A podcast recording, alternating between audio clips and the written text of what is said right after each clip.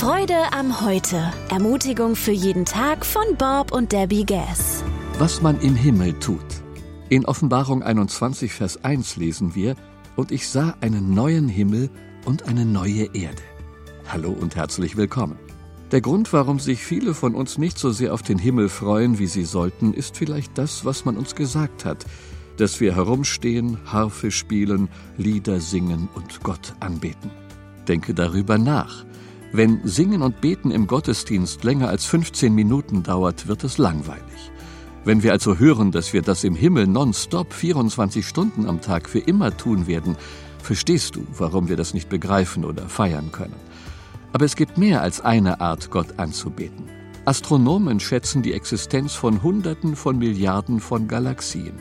Mehr als zehn Galaxien für jeden heute lebenden Menschen. Es wird dir im Himmel nicht an Aufgaben mangeln und es wird sicher nicht langweilig sein. Obwohl Billionen von Menschen seit Tausenden von Jahren einen einzigen winzigen Planeten erforschen, haben sie kaum an der Oberfläche gekratzt. Die Erforschung der Wunder des neuen Himmels und der neuen Erde wird uns für immer in Atem halten. Und unsere Liebe zu Gott wird dadurch unendlich viel größer werden. Wir werden nie aufhören, ihn anzubeten. Jesus sagte der Frau am Brunnen, dass Gott diejenigen sucht, die anbetend sind. Johannes 4, Vers 23. Wenn man aus Unwissenheit anbetet, ist die Anbetung leer.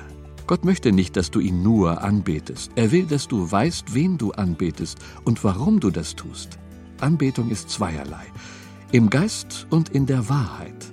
Die Wahrheit über Gott zu erfahren, wird dich in alle Ewigkeit beschäftigen, begeistern, befriedigen und erfüllen. Alles Gute und bis bald. Abonnieren Sie die kostenlose Freude am Heute Broschüre auf freudeamheute.com oder in der Freude am Heute App.